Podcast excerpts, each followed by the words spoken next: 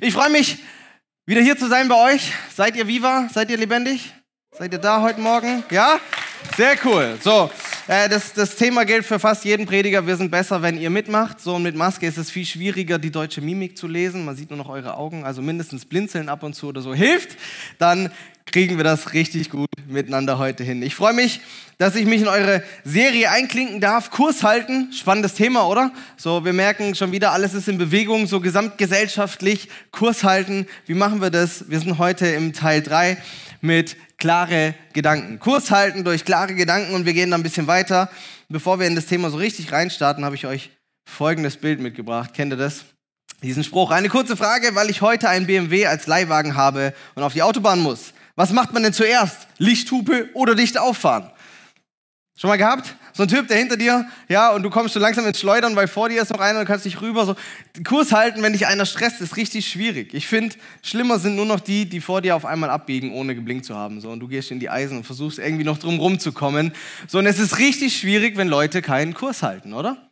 So, mit ihnen umzugehen. Und vielleicht geht es dir manchmal auch so. Ich kann mich herrlich über solche Leute aufregen. Ich weiß, da brauche ich noch ein bisschen Heiligung. Aber wenn mir das passiert, dann kochte mir die Galle hoch. Und ähm, naja, ich muss ja auch einen Weg haben. So, und beim Autofahren ist es vielleicht ganz einfach. Hält jemand Kurs oder nicht? Weiß er, wo er hin will? Orientiert er sich ordentlich? Kannst du mit äh, einem normalen Verhalten rechnen oder nicht? Und das Grundgesetz auf der Straße lautet, alle anderen sind Vollhongs, außer ich, oder? Kennt ihr das? So, alle fahren schrecklich, nur ich nicht bis du merkst, da war die Ausfahrt, du blinkst noch schnell und ziehst drüber und alle hupen. Ja, und dann weißt du, okay, wir sind doch alle nur Menschen und manchmal ist es gar nicht so einfach, Kurs zu halten. Auch beim Laufen, beim Fahrradfahren, immer wenn wir in Bewegung sind, ist es schnell absehbar, hält da jemand Kurs oder nicht. Und schwieriger wird es in anderen Bereichen unseres Lebens. Hast du und hältst du Kurs in deiner Partnerschaft, in deinen Freundschaften, in deinem Glaubensleben? Hast du und hältst du Kurs in der Erziehung, in deinem Job, in deinen Finanzen? Und da ist es manchmal nicht so ganz offensichtlich, halten Leute Kurs, halte ich meinen Kurs. Und dann hast du Einzelevents und viele Einzelevents helfen dir vielleicht, okay, ich reagiere in Situationen immer so, ich habe immer mehr Monat als Geld am Ende. Dann weißt du, du musst irgendwie vielleicht nachjustieren. Manchmal ist es aber schwierig. Und heute wollen wir uns angucken, wie uns klare Gedanken helfen können, Kurs zu halten. Ja? Ihr Lust? Also ich kenne die Predigt. Ja, ihr habt Lust, das ist gut. Ja, dann startet mal rein. Wir sind, oder ihr seid eingestiegen in die Geschichte von König David. Also, wenn du eine verrückte Geschichte brauchst, König David, jede Menge Stories, wo du denkst, das, der Typ ist so krass drauf. Da gibt es jede Menge zu lernen. Und heute gehen wir ein bisschen tiefer rein. Nochmal kurz zur Wiederholung für alle, die also das erste Mal dabei sind oder die letzten zwei verpasst haben, bestimmt aus ganz guten Gründen. Hört sie nach, lohnt sich. König David ist der zweite König im Volk Israel. So, und der erste König, König Saul, der ist immer noch im Amt. Er ist der große erste König, aber er verhält sich dermaßen daneben, dass Gott gesagt hat, ich brauche einen neuen. So, der mit dem zusammenarbeiten, das funktioniert nicht. Und er beruft diesen kleinen, unscheinbaren, jüngsten aus der Familie, Hirtenjungen David. So, und er ist ein besonderer Mann. Ihr habt die Freundschaft mit dem Königssohn Jonathan schon angeguckt. Letzte Woche habt ihr diesen epischen Kampf angeguckt, oder? David gegen Goliath. Ist verrückt, oder? 2000 Jahre später, nee, mehr als 2000 Jahre später, hunderte Kilometer weg von dem Ursprungsland hat es sich in die deutsche Sprache eingeprägt. David gegen Goliath, jeder weiß sofort, worum es geht. Ein kleiner gegen einen großen. So, und ihr habt angeguckt, gute Routinen, Routinen helfen, ihren Kurs zu halten. Und heute gehen wir weiter. So, David ist im Hintergrund schon zum König gesalbt. Das war so die offizielle Zeremonie. Der Prophet kam und hat Öl auf dem Kopf ausgegossen und dann warst du der neue König. Und er hat das gemacht und er steigt langsam auf. Er wird immer beliebter. So, er hat Goliath abgeschlachtet und dann verteidigt er das Volk immer mehr gegen die Feinde und das Volk fängt an, ihn zu lieben und man merkt, Gott ist mit ihm. So egal, was der Typ anpackt, es wird immer gut.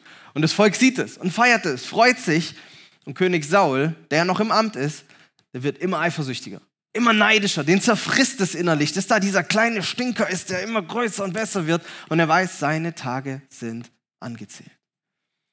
An einer Stelle heißt es, da wurde Saul ganz heiß vor Zorn, denn diese Worte, und das Volk hat gesungen, Saul hat tausend Mann erschlagen, David aber zehntausend, sie missfielen ihm sehr. Können wir uns so ein bisschen vorstellen, oder? Du bist der König und draußen jubelt das Volk irgendeinem so Hirtenjungen zu und dich vergessen sie, dich machen sie vielleicht ein bisschen lächerlich. Und Saul, er hatte sich nicht so im Griff. Er rastet regelmäßig aus, er wirft mehr, mehrmals einen Speer nach David, trifft ihn nicht und schmeißt ihn am Ende raus aus seinem Königspalast und sagt, du hast hier nichts mehr zu suchen. So, ich habe dich zwar geholt, aber jetzt raus, gib David tausend Mann, sagt, verteidige unsere Grenzen gegen die Feinde. Und ich glaube, so die Hoffnung tief in ihm war, hoffentlich geht er drauf. So in dem einen oder anderen Kampf gegen die Philister oder so, hoffentlich geht er drauf. Aber er geht nicht drauf. Und so geht es hin und her und irgendwann sagt Jonathan David, hey, du musst fliehen. Und er tut es, er sammelt 400 Leute, die irgendwie auch kein Zuhause haben. Und die 400 ziehen durch die Gegend und machen den gleichen Job wie vorher, aber jetzt sozusagen in inoffizieller Mission. So, nicht mehr unter der Gnade des Königs. Und Saul, er rastet weiter aus und es fängt so eine Katz- und Mausjagd an. Und einmal wird es richtig, richtig knapp. Da heißt es, Saul ging an der einen Seite des Berges entlang, David und seine Männer auf der anderen. Und David versuchte verzweifelt, Saul zu entkommen, während Saul und seine Männer schon dabei waren, ihn zu umzingeln. Da kam ein Bote zu Saul und meldete, die Philister sind ins Land eingefallen. Da brach Saul die Verfolgung ab und zog gegen die Philister. Muss dir das mal vorstellen. Na? Das ist richtig Katz und Maus, das ist haarscharf und es geht gerade noch mal gut. So in diese Situation steigen wir ein. Ich hoffe, du hast ein bisschen Fantasie mitgebracht heute Morgen, sich in David so ein bisschen empathisch einzufühlen. Wie wird es ihm gehen? auf dieser Katze-Maus-Jagd. Und dann scheint sich nämlich das Blatt zu wenden. Wenn du deine Bibel dabei hast, gerne mit aufschlagen. 1. Samuel, Kapitel 24. Samuel war der große Prophet und in seinem Buch finden wir diese Begebenheit. Und da lesen wir mal los. David zog sich in die Bergfestung von Engedi zurück. So, das ist das Setting. Wir sind am Toten Meer, Westseite, hohe Berge, tiefe Schluchten, viele Höhlen, richtig schwieriges Terrain. Du könntest wahrscheinlich die nächste Folge Rambo da drehen, so die paar oder der eine gegen die vielen. Würde definitiv gehen. Und da passiert dann Folgendes. Und als Saul von der Verfolgung der Philister zurückgekehrt war, wurde ihm gemeldet, David wurde also verraten, David ist jetzt in der Bergwürste bei Engedi. Saul nahm 3000 der besten Männer Israels mit und zog auf der Suche nach David auf die Steinbockfelsen zu. 3000. Und wie viel zu jagen? 400 dahergelaufene Gauner, die David irgendwie zusammengesammelt hat. Was würde der Bundesrechnungshof heute sagen, wenn unsere Staatsoberhäupter das machen? Und vielleicht schon zum 15. Mal. Ein Kommentar hat nachgezählt. Das ist der 15. Versuch, wo Saul versucht, David umzubringen. Nicht immer mit der ganzen Armee und 3000 Mann, manchmal nur mit einem Speer in einer spontanen Reaktion. Aber der Typ ist besessen. Und er zieht los mit den 3000 der besten Männer Israels, die Elite-Einheit, Rainbow Six, was immer dir einfällt. Die kommen, um diesen David dingfest zu machen, weil Saul so der Gaul durchgedreht ist. Wie mag es David wohl gegangen sein? Versetzt euch mal mit ihm rein, in ihn hinein. So, er ist der gesalbte König Israels. Das ist alles fix. Gott hat sich ganz klar auf seine Seite gestellt und Saul ganz klar die Tage angezählt dass das nicht mehr lange geht. Er ist der, wo das Volk zujubelt. Er ist der Held des Volkes, aber er ist gehasst und gejagt vom mächtigsten Mann. Puh, schwierig. Wie geht die Geschichte weiter? Dieser mächtigste Mann, der muss mal. Es gab da kein Porzellan mitten in der Höhle, in dieser, in dieser Landschaft. Und was machst du dann? Du gehst in die Höhle. Als er an den Schafhürden vorbeikam, ging er zum Ausreden in die Höhle dort. Lustig ist, die orientalische Kultur, aus der diese Texte ja stammen, die ist ein bisschen respektvoller als ich vielleicht. Und die schreibt, Saul ging hinein, um seine Füße zu bedecken. Süß, oder? Kannst du mal heute Nachmittag dann deinem Schatz zurufen, ich gehe mal kurz meine Füße bedecken und dann verschwindest du eine halbe Stunde auf dem Klo mit deinem Handy, ähm, wie man das halt heutzutage macht und kommst nicht mehr raus und irgendwann äh, gibt es dann Ärger an der Tür. Er ging seine Füße bedecken und vermutlich hat er sich auch hingelegt. Ich meine, totes Meer, minimal warm, schwierige Landschaft und der König geht mal sich ausruhen in so einer kühlen Höhle und er pennt da. Pech ist nur, er hat sich genau die falsche Höhle ausgesucht. Hinten in der Höhle saß aber David mit seinen Männern. Wir sind falsch, gell? Nein, ist zu weit. Hier. Hinten in der Höhle saß David mit seinen Männern. Jackpot, oder? Ich meine, stell dir das mal vor, dein Erzfeind hockt vorne in der Höhle und pennt da und du bist mit deinen 400 Mann hinten drinne. Irgendwie eine lustige Situation, irgendwie eine schwierige Situation und jetzt sind wir ja unter uns heute Morgen. Lass mal dein ganzes kirchlich-christliches Prägung, Gedankengut weg. Was würdest du machen? Also ernsthaft. Ihr Männer, wir neigen vielleicht mehr zur Brutalität. Was würdest du machen? Ihr Strategen, da, da liegt dein Erzfeind schlafend am Eingang der Höhle. Du hast 400 Mann dabei. Der jagt dich mit 3000 seit zum 15. Mal. Was machst du? Anschleichen, abstechen, oder? Also wäre nur fair. Saul hat es schon 15 Mal probiert, jetzt kann David doch auch einmal es probieren, oder? Das ist die Gelegenheit. Und dann, falls seine Leute nicht aufgeben, wenn er tot ist, tot ist, so eine Höhle kann man bestimmt gut verteidigen, oder? So einen kleinen Eingang, dann bringen auch die 3000 nichts. Also ein bisschen strategisch denken. Und selbst wenn sie nicht, na gut, Belagerung könnte schwierig werden, Saul mindestens mal als Geisel nehmen und irgendwie den Abzug erzwingen, das wäre doch eine Option, oder? Ich weiß nicht, ob du die Geschichte kennst, wie es weitergeht. Aber Davids Männer, die sehen das ganz genauso. Die flüsterten ihm zu, sieh doch, das ist der Tag, von dem Jahwe dir gesagt hat, pass auf, ich werde deinen Feind in deine Hände geben und du kannst mit ihm machen, was du willst. Jetzt kommt schon ein bisschen Emotionen. Ist doch mega, oder? Du hast die Chance deines Lebens, deinen Erzfeind zu beseitigen. Dein geistlicher Beistand, deine engsten Freunde, die, mit denen du alles teilst, die sagen dir, ja, es ist der Wille Gottes. Tu es. Das ist die Gelegenheit. Davon hat Gott immer geredet. Du bist der nächste König. Geh. Wenn du nicht gehen willst, dann gehe ich. Aber David, wir müssen das jetzt machen. Du bist dumm, wenn du es nicht tust. Kennst du Situationen? Und du denkst, Mann, du bist doof, wenn du das jetzt nicht tust. Die Geschichte geht weiter. Da stand David auf und nahm König Saul im Schlaf das Leben. ab diesem Tag war endlich wieder Frieden und Ruhe im Volk Israel. So, jetzt merkt man genau, wer hier Kirchenkind ist. Ihr kennt die Geschichte. Oder du hast deine Bibel dabei, digital oder in der toten Baumversion, hast selber mitgelesen und merkst, irgendwie geht's anders weiter. Denn die Geschichte geht so weiter, da stand David auf und schnitt heimlich einen Zipfel von Sauls Obergewand ab. Weil es gab ein Problem. Es gab ein Problem. Ja, David war das Königreich versprochen. Ja, er war sogar zum König gesalbt worden und Gott hat sich ganz klar auf seine Seite gestellt und Saul verlassen. Das war klar. Aber Gott hat David nie gesagt, dass er ihm Saul in die Hände geben wird und er dann machen kann, was er will. Das war nie ausgesprochen. Das ist im besten Fall so, wir wollen ja immer das Beste im anderen sehen und dem anderen das Beste unterstellen. Wenn wir das mit seinen Männern machen, dann war es im besten Fall ein Überinterpretieren von Gottes Zusage oder ein bisschen ein Verdrehen von Gottes Zusage. Und im schlimmsten Fall war es vielleicht doch einfach eine richtig dreiste Lüge die ich verstehen kann. Weil die 400 Männer fürchteten ja auch um ihr Leben und jetzt ist der Erzfeind da und es gibt diese Gelegenheit. Aber David weiß es, er hat ein klares Verständnis. Und das ist mein erster Punkt heute Morgen.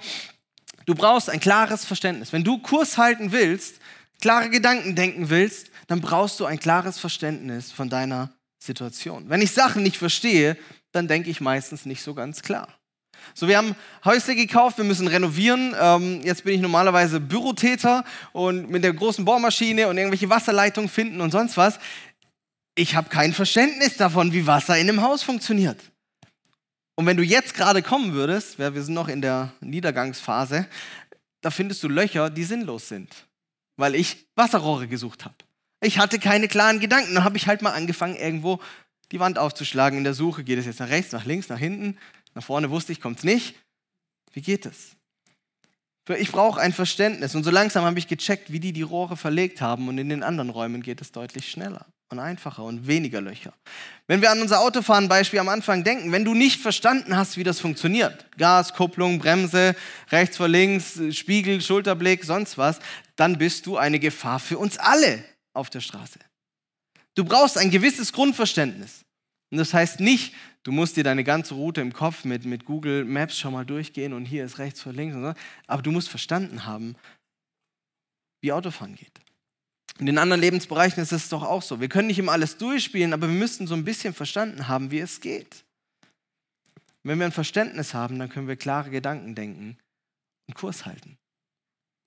Dein Verständnis von Ehe wird maßgeblich bestimmen, welche Gedanken du denkst und ob du Kurs hältst in deiner Ehe in deinen Finanzen, dein Verständnis von Geld, von Freundschaften, von Kindern und ihrer Erziehung und auch von Nachfolge Jesu, von Kirche. Wenn du ein komisches Verständnis von Kirche hast, dann wirst du hier Probleme kriegen. Aber wenn du ein klares Verständnis, zumindest in den Grundzügen hast, dann kannst du klare Gedanken denken und dann geht's vorwärts. Dann haltet ihr als Kirche zusammen Kurs. David, er hatte ein klares Verständnis und wir dürfen es auch haben. Deswegen brauchen wir Predigen, deswegen sollen wir unsere Bibel gucken, damit wir ein klares Verständnis kriegen davon, wer ist Gott? Was hat er dir alles zugesagt? Und das ist richtig viel. Versorgung, Identität, ewiges Leben, Vergebung, Freude, Kraft, alles hat einen Rahmen. Und richtig komisch wird es, wenn Christen dieses Verständnis irgendwie ganz dubios haben und überinterpretieren oder verdrehen oder uns dreist belügen wollen mit Dingen, die Gott nicht gesagt hat, die dann nicht so stehen. Deswegen brauchst du für dein Leben gutes Verständnis. Und deswegen ist es wichtig, selber in der Bibel zu lesen, Predigten zu hören, in der Kleingruppe zu diskutieren, ein paar Freunde zu haben, mit denen man das auch ringen kann. Und es gibt ja oft Spielraum. Aber du brauchst so ein Grundbasisverständnis. Und als Nachfolger von Jesus dürfen wir das machen. Und das Problem ist, schon ganz am Anfang von der Menschheitsgeschichte kommt diese Frage, und ich glaube, die kennen wir alle, wenn wir in so Situationen stecken. Da heißt es, ganz am Anfang in Kapitel 3, aber die Schlange war listiger als alle Tiere des Feldes, die Gott der Herr gemacht hat. Und sie sprach zu der Frau, sollte Gott wirklich gesagt haben, dass ihr von keinem Baum im Garten essen dürft? So, wir können nicht die ganze Geschichte angucken, aber diese Frage ist doch bei uns immer wieder präsent, oder? Du steckst in einer Situation und du fragst dich, ist das wirklich so? Jetzt mache ich meine Steuererklärung. Ah komm, ich kann doch die Pauschale da hinschreiben. Tut doch, wird keiner prüfen. Sollte Gott wirklich gemeint haben, wenn wir ehrlich sein sollen, dann ist das auch in so kleinen Dingen. Die Betrüger sind doch die Großen. Sollte Gott wirklich gesagt haben. Und David wusste, was Gott ihm gesagt hatte. Und als seine Männer kamen und, und ihm in diese Richtung gedrängt haben, hey, hat Gott nicht gesagt, so und so, und du kannst Saul und wir finden dann einen Weg, wusste David, nein, Gott hat nicht gesagt. Gott hat es anders gemeint. Ich weiß, was Gott gesagt hat. Und er wusste, es gibt kein Gebot Gottes, das besagt, man kann ein Königreich mit Gewalt an sich reißen. Und er begnügte sich damit, auf Gottes Zeit und Methoden zu warten. Ja, er hatte David den Thron versprochen, aber er hatte nie versprochen, dass Saul in seine Hände kommt und er über das Schicksal entscheiden darf.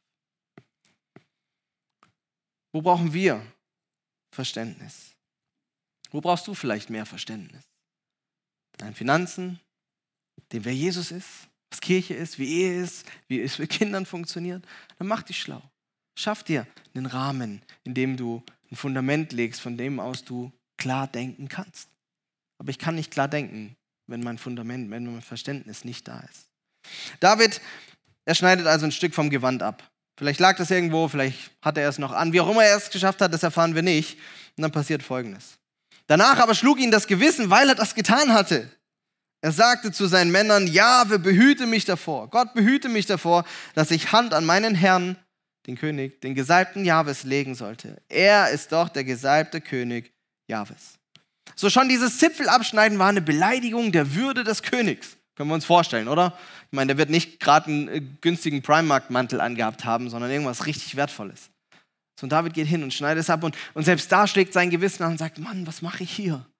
Ich beleidige die Würde des Königs. Ich habe ein Verständnis und ich habe gegen dieses Verständnis vielleicht ein Stück gehandelt und sein Gewissen schlägt an. Er nimmt die Tatsache nicht leicht, dass Saul König ist trotz der Situation. Und Gott musste diesen König beseitigen. Davids Pflicht, Davids Aufgabe, Davids Position in diesem Moment der Geschichte ist, Saul als König zu respektieren. Und er kämpft, er hat ein klares Verständnis von seiner Position, von dem, was Gott ihm zugesagt hat, von dem, wie die Geschichte laufen kann. Und ich dachte mir, was für ein extremer Unterschied, oder? Zwischen David und seinen Männern. David hat ein schlechtes Gewissen, dass er ein Kleidungsstück ein bisschen angeschnibbelt hat. Und hinten stehen 400 Mann, die sagen, bring ihn um, bring ihn um, bring ihn um. Und dann geht es nämlich genauso weiter. Ich, ich stelle mir vor, wie die da hinten in der Höhle sitzen. Ich meine, draußen stehen 3000 Mann. So, die können nicht laut diskutieren und demokratisch irgendwie was abstimmen oder so. Und David kommt zurück und sie flüstern vielleicht, aber David wies seine Männer zurecht und erlaubte ihnen nicht, sich an Saul zu vergreifen. Ich kann mir das richtig vorstellen, so grobschlächtige Kerle mit großen Schwertern. So, und hast gemacht, hast gemacht. Und dann David, nee, ich habe nur den Zipfel abgeschnitten. Was? Dann gehe ich jetzt. Und David, nein, nein, seid leise. David weiß, was er tut. Er hat ein Verständnis.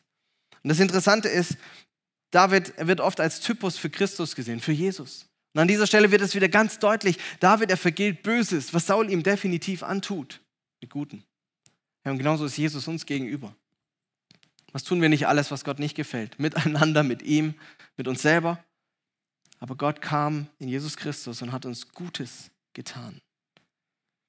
Und David wusste das. Er fürchtete sich vor Gott und er hatte den Fokus klar. Und das ist der zweite Punkt.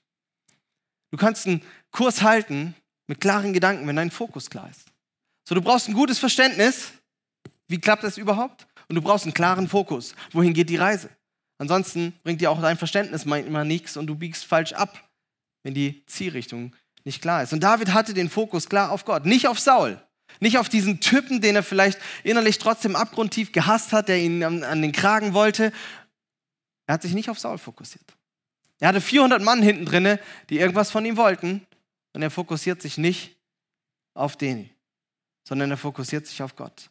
Er wird später sagen, weil ich dachte, weil ich diesen Gedanken hatte, ich will mich nicht an meinem Herrn vergreifen. Er ist der Gesalbte Jahwes. Vielleicht kennst du Simon Sinek. Kennt jemand Simon Sinek? Cooler Typ, gute Gedanken. Da hinten geht eine Hand hoch, sehr cool. Zwei, drei Leute kennen ihn. Ein toller Redner mit, mit coolen Gedanken. Und einmal macht er dieses Beispiel, da bin ich drüber gestolpert, das richtig cool ist. Unser Gehirn kann das Negative nicht verarbeiten. Und dann macht er ein Beispiel. Und er sagt, ähm, wir sagen Leuten immer, was sie nicht tun sollen und setzen dann den Fokus drauf. Und ich glaube, wir Deutschen sind gut, anstatt ihnen zu sagen, was sie tun sollen. So, du kannst Kindern sagen, ess nicht auf der Couch. Und sie werden rumlaufen und sich überlegen, okay, ich darf nicht auf der Couch essen, ich darf nicht auf der Couch essen. Und nur noch daran denken. Oder du sagst ihnen, hey, ist am Tisch. Dann ist klar, wohin die Richtung geht. Und dann macht er zwei Beispiele. Das erste ist von Piloten. In der Pilotengemeinschaft ist wohl wohl bekannt, wenn du im Simulator sitzt und irgendwer sagt, dir fliegt nicht auf das Hindernis, dass es regelmäßig passiert, dass der Pilot in diesem Simulator auf das Hindernis fliegt. Und das zweite ist, und das fand ich fast spannender, er nimmt Skifahrer. Kennt ihr diese Skifahrer oder Snowboarder, die wie die Gestörten durch den Wald fetzen? So, die Bäume sind eng, Schnee ist schon da irgendwo und, und die fetzen da durch und du guckst ihnen zu auf irgendwelchen YouTube-Videos und so und denkst, wie machen die das? Sie machen es ganz einfach. Sie fokussieren sich nicht auf die Bäume. Weil wenn du dich auf die Bäume fokussierst, siehst du nur noch Bäume. Überall sind Bäume, die du vermeiden musst, zu treffen, sondern sie fokussieren sich auf den Weg, da wo Schnee ist. Das Einzige, auf das sie sich fokussieren, ist dieser Weg. Und wenn du sagst, dass du nur diesem Weg folgen sollst, siehst du eigentlich gar keine Bäume mehr. Weil du suchst den Schnee, du suchst die Lücke, du suchst diesen Weg da durch. Und so ist es mit unserem Fokus auch. Auf was fokussierst du dich? Und ich glaube, wir machen oft diesen Fehler, dass wir uns auf lauter Probleme fokussieren. Ich meine, David hätte ja auch sagen können, oh Mann, jetzt, die sitzen direkt vor der Höhle und wie kommen wir hier je wieder raus? Und, und meine Männer und, und Gott, jetzt bewahr mein Herz und helf mir irgendwie, das, äh, was auch immer. Nein, er fokussiert sich klar auf Gott und sagt, ich weiß, was meine Position ist. Ich weiß, wem ich diene. Ich weiß, wem ich die Ehre gebe. Und ich weiß, gegen wessen Regeln ich nicht verstoßen werde. Und das bist du, Gott. Ich lasse meine Männer schwätzen. Ich lasse die Versuchung mir, dass Saul da vorne ist, die halte ich aus, aber ich werde nicht den Fokus verändern. Ich habe ein klares Verständnis und ich habe einen klaren Blick. Und ich helfe nicht nach, dass Gottes Plan irgendwie schneller in Erfüllung kommt. Ich zumindest versuche das ab und zu. Du vielleicht auch. Und wir haben damit eine, eine schöne Spannung. Wir haben eben diesen Startpunkt, ein klares Verständnis. Und wir haben den Zielpunkt von einem klaren Fokus. Wohin gucke ich? Auf den Weg, nicht auf die Bäume. Auf Gott, nicht auf die Umstände. Und dazwischen kann ich anfangen, klare Gedanken zu denken und Kurs zu halten. Wenn ich weiß, wenn ich verstanden habe, wie Ehe funktioniert, wie Gott sich das überlegt hat und wenn ich den Fokus habe drauf, Gott, ich will dich ehren mit meinem ganzen Leben, dann kann ich klare Gedanken denken. Wenn ich verstanden habe, äh, dass Kinder eine Leihgabe für mich sind und dass mein Job ist, die groß zu kriegen und ihnen Jesus irgendwie vorzustellen und sie lebenstauglich zu machen und mein Fokus ist Gott, du hast mir eine Leihgabe gegeben, ich möchte dich damit ehren, ich möchte meine Kinder bestmöglich erziehen dann kann ich klare Gedanken denken. Und dann schreien die mich manchmal an, weil ich ihnen was verbiete. Dann ist es richtig nervig, dann ist es umständlich, dann ist es sonst was. Aber ich habe ein klares Verständnis, wie es funktionieren soll und ich habe einen klaren Fokus, wo ich hin will. Und kann dazwischen in der Einzelsituation klare Gedanken denken. Paulus, er nimmt es einmal in dem Brief an die Römer, die Christen in Rom, ein bisschen in den Fokus und sagt, richtet euch nicht länger nach den Maßstäben dieser Welt, sondern lernt in einer neuen Weise zu denken, damit ihr verändert werdet und beurteilen könnt, ob etwas Gottes Wille ist, ob es gut ist, ob Gott Freude daran hat und ob es vollkommen ist. So, vielleicht bist du noch kein Christ und irgendwer hat dich mitgeschleppt und Mittagessen versprochen und hast gedacht, es gibt Schlimmeres als anderthalb Stunden im Gottesdienst sitzen für Mittagessen. Mache ich mal mit. Und vielleicht bist du schon lange dabei. Egal wo du stehst, wenn wir diesen Punkt überschreiten und sagen, hey, Jesus, mein Leben soll unter deine Herrschaft kommen, dann gilt es für uns zu lernen, in einer neuen Weise zu denken. Dann, dann tricksen vielleicht alle mit ihrer Steuererklärung. Dann sind vielleicht alle auf Tinder und, und haben den Spaß ihres Lebens, meinen sie zumindest. Aber ich werde mich anders verhalten, weil ich lerne, neu zu denken. Ich lerne ein, ein neues Verständnis von Leben zu kriegen. Meine 60 Jahre, 70 Jahre sind nicht alles. Hey, es gibt Moral über dem, was mein Bauch gerade sagt. Es gibt einen Gott, der mich liebt, der einen Auftrag für mich hat. Was immer das Thema deines Lebens ist, was vielleicht auch gerade in deinem Kopf schon, in deinem Herz pocht und du sagst, ja, das ist der Punkt, an dem ich stehe. Gott gibt uns ein neues Verständnis und lehrt uns darin zu denken, auf ihn fokussiert, Kurs zu halten, Stück für Stück. Es gibt die Maßstäbe dieser Welt, was scheinbar sinnvoll scheint, und es gibt das neue Denken. Und das ist ein Prozess. Manchmal setzen wir uns so unter Druck, hey, ich habe mich gestern bekehrt und ich muss heute alles auf die Reihe kriegen. Und wenn ich meine Senioren in der Gemeinde richtig verstehe, dann kriegst du es auch nach 40, 50, 60 Jahren nicht alles auf die Reihe und bist am Lernen. Und das ist gut und das ist in Ordnung. Und Gott weiß es. Lernt in einer neuen Weise zu denken. Dann heißt es, damit ihr verändert werdet. Hey, wir sollen nicht die gleichen bleiben. Wisst ihr, was der schrecklichste Geburtstagswunsch an meinem Geburtstag ist? Bleib wie du bist. Da könnte ich den Leuten immer, ja, ich bin geheiligt, ich sage, vielen Dank, ich weiß, wie du es meinst, bitte wünsch mir das nie wieder. Ich hoffe, dass ich in einem Jahr woanders stehe, wie ich heute bin. Ich hoffe, dass ich mit 60 nicht ein grummeliger, alter, verbitterter Senior bin, der, der Leben nur noch als Zitrone sieht, sondern dass ich verändert wurde durch die Kraft und Liebe und Freude von Jesus Christus. Und das kann ich nicht selber machen. Das heißt, und wer, dass, damit ihr verändert werdet. Hey, Gott in dir. Das ist das Schöne am Christentum. Das ist das, warum wir keine sieben Schritte zum besseren Leben rausgeben. Wir haben nur einen Schritt. Der Schritt heißt Heiliger Geist in dich rein und er verändert dich Stück für Stück in deinem Leben. Bis zum letzten Abendzug. Da kann man klatschen, definitiv. Und das ist die Einladung, egal ob du guckst, ob, ob Jesus was für dich ist oder ob du schon 60 Jahre dabei bist. Evangelium heißt, Gott ist Mensch geworden. Er hat den ganzen Preis bezahlt und er lädt dich ein heute Morgen. Vielleicht in dem Bereich, wo du merkst, mein Verständnis ist Murks. Oder wo du merkst, mein Fokus ist ganz woanders. Gott lädt dich ein und sagt, hey, bei mir ist Vergebung. Komm zu mir. Meine Kraft in dir, Stück für Stück, wird dich verändern. Du bist eingeladen. Du bist eingeladen. Wohin?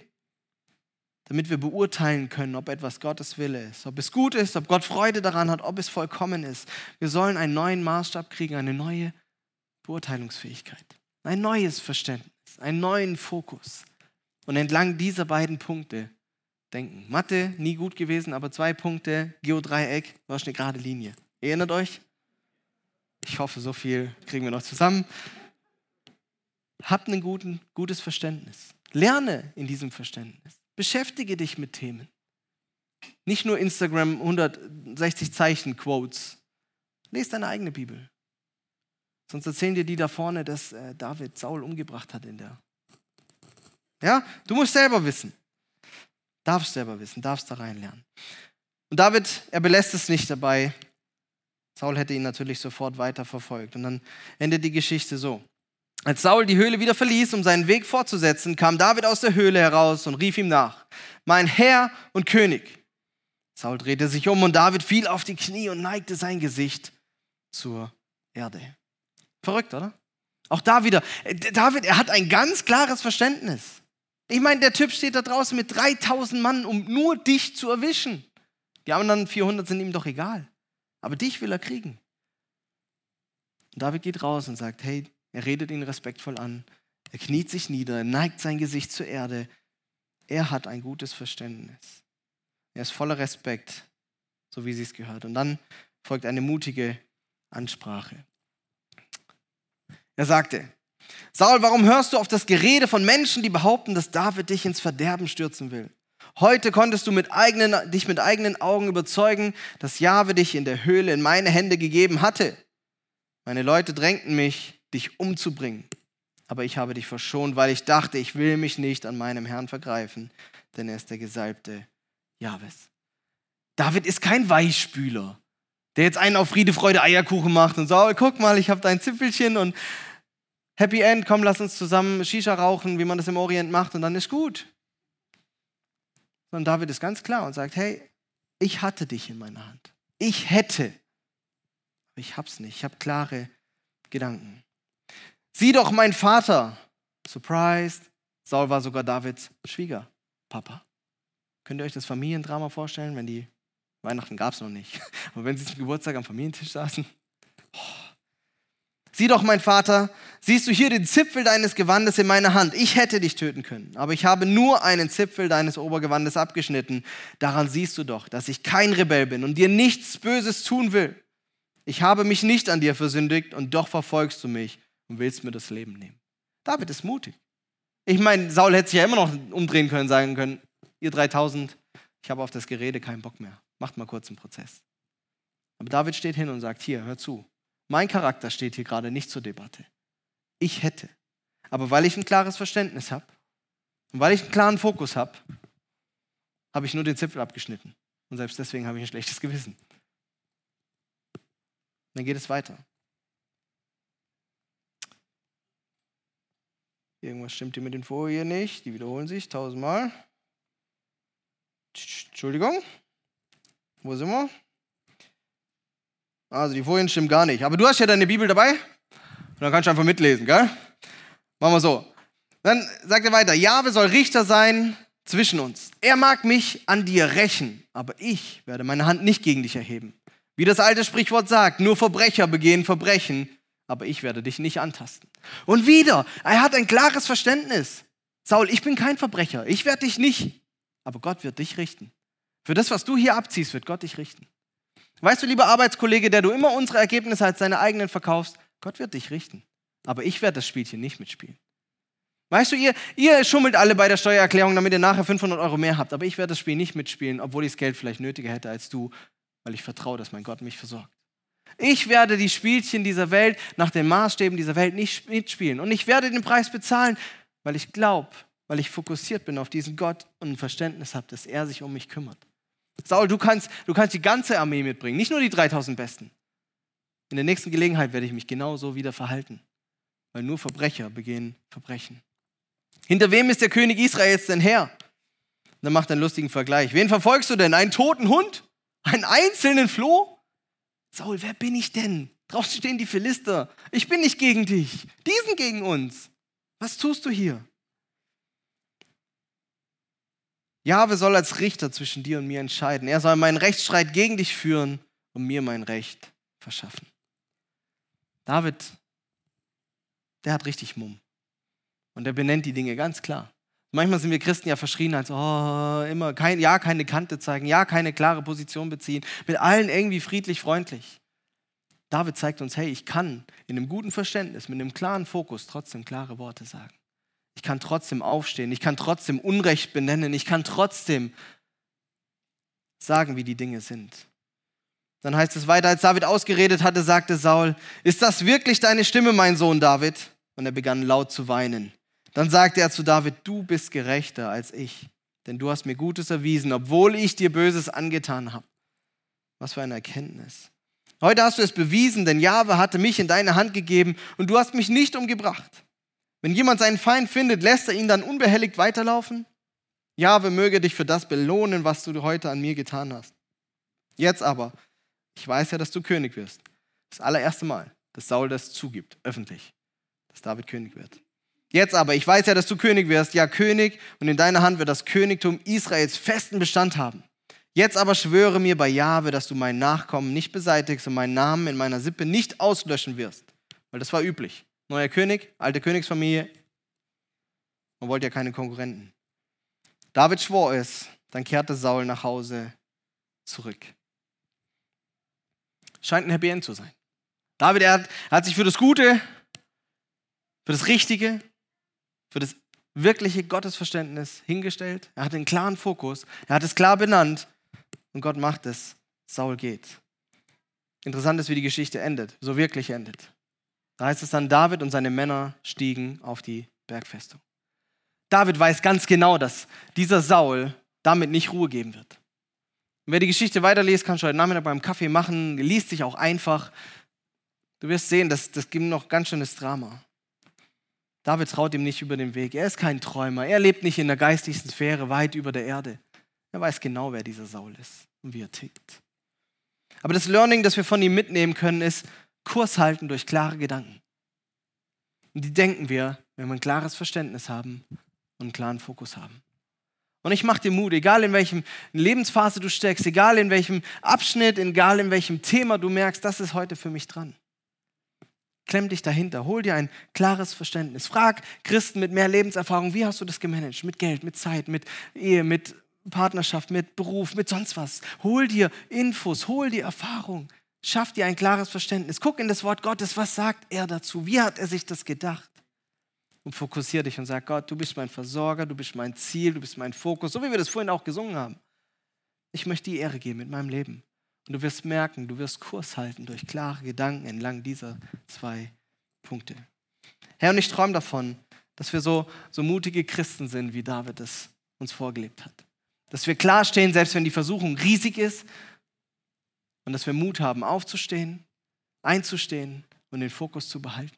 Und ich glaube auch, egal was die nächsten Wochen, Monate kommt, das ist ja schon wieder alles in Diskussion. Wer weiß, wie es im Sommer bei uns aussieht und, und wie sich all diese Dinge entwickeln. Und was gesellschaftlich an Umbrüchen da ist. Es ist gut, wenn wir ein klares Fundament haben. Gut begründet, gut gegründet. Und wenn wir durch die Kraft des Heiligen Geistes verändert werden in unserem Denken, in dem Fokus auf Gott. Amen? Dann steh doch auf, ich bete und dann starten wir nochmal in einen Song.